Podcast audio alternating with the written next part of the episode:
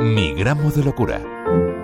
Amaya Echevarría es trabajadora del psiquiátrico de Álava. Es portavoz de Osasun Público a Aurrera, la plataforma vasca en defensa de la sanidad pública que critica los recortes que está sufriendo Osakidecha también en salud mental. Una falta de espacios sociosanitarios totales, también de falta de profesionales en las estructuras que ya tiene, que no digo que estén mal, pero que podrían estar mucho mejor de mm, la autogestión de la salud al final es un tú te las apañas de trabajadores en unas condiciones de un mismo trabajador cubre varios centros, de 40% de eventualidad como en el resto de Osakidecha, con lo cual la atención es como es, de la falta de dispositivos en primaria, de la ausencia de, de dispositivos en la zona rural. Álava se ha quedado sin 40 camas y sin 10 auxiliares de enfermería para atender a pacientes psiquiátricos. Ahora mismo en el hospital psiquiátrico desaparecen unas 40 camas y, co y con ello creo que creo que unas 10 auxiliares de enfermería. Eh, alguien me podía decir es buena la desmanicomialización, la desinstitucionalización,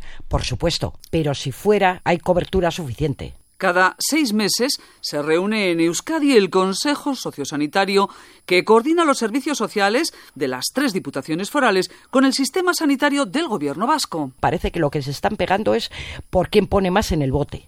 Que muchas cosas se derivan a diputación, pero diputación a su vez tampoco las lleva porque las subcontrata empresas privadas. Ya sabemos lo que pasa. Una empresa siempre es una empresa y no es una ONG y buscará lo que busca, el beneficio. La progresiva privatización de la sanidad pública está provocando, según Amaya, que los pobres cada vez tengan más difícil conservar su salud mental.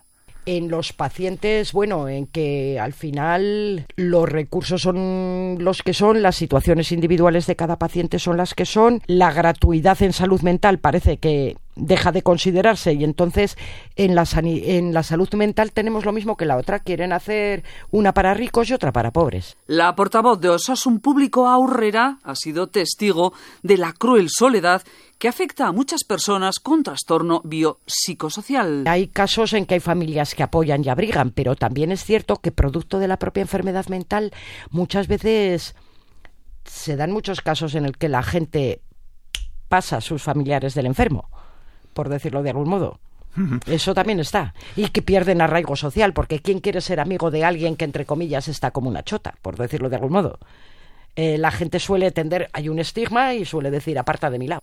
Tras la pandemia, en Euskadi se ha duplicado el tiempo de espera que tiene que soportar un paciente para lograr que le atienda un psiquiatra. En salud mental, como en cualquier otra especialidad, me da igual que sea ginecología, que quizá tener un montón de profesionales por barrio no se pueda tener, vamos a ser realistas. Pero bueno, estableciendo territorialmente muchos más puntos de acceso, creo que se podían aligerar las cosas. Y también en salud mental es importante la agilidad. Lo mismo que alguien que está con un dolor que se retuerce, no le puedes esperar que esté dos días. Alguien que tiene un brote en plan de yo me quiero matar, tampoco creo que sea conveniente hacerle esperar. Amaya Echevarría cree que a pesar de los recortes que afectan a la sanidad pública vasca, siempre es mejor recurrir a Osakidecha que a una clínica privada. Recuerdo una vez un médico, estuve trabajando en Santiago, que me dijo, yo, como enfermo, me fiaría muchísimo más de la pública. Me dice, ¿por qué? Porque si yo para curarte a ti empleo 10 gasas, pues empleo 10 gasas. Y nadie me va a decir, ala, ¿dónde vas gastando gasas? Porque tenemos mejores estructuras, porque, porque tenemos profesionales mucho más expertos. E incluso hay ciertas complicaciones, claro, porque la gente dice la privada, que guay. Primero poder pagárselo.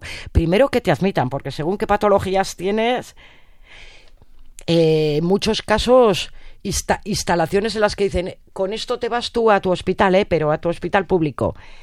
Es un engaño. Lo único que puede hacer es aligerar un poco las listas, pero esa no es la vía. Hagamos una buena primaria una buena primaria se ha demostrado que eh, previene mortalidad e ingresos en otras estructuras superiores entre un 20 y un 30%. La ley obliga a limitar al máximo las contenciones mecánicas. Sin embargo, Amaya cree que la sanidad pública debería evitar que se siga atando a la cama a demasiada gente. Hay países como Japón en que la contención las cinchas y demás cinturones están totalmente prohibidos, ni para ancianos, ni para enfermos mentales, ni para... En Reino Unido creo que tienes que explicarlo muy mucho si lo has utilizado. Y me parece que por aquí estamos un poco más relajados con el tema. Que se tiende a intentar evitarlo, pero no sé si se tiende con las... Igual deberían de tender con un poquito más energía.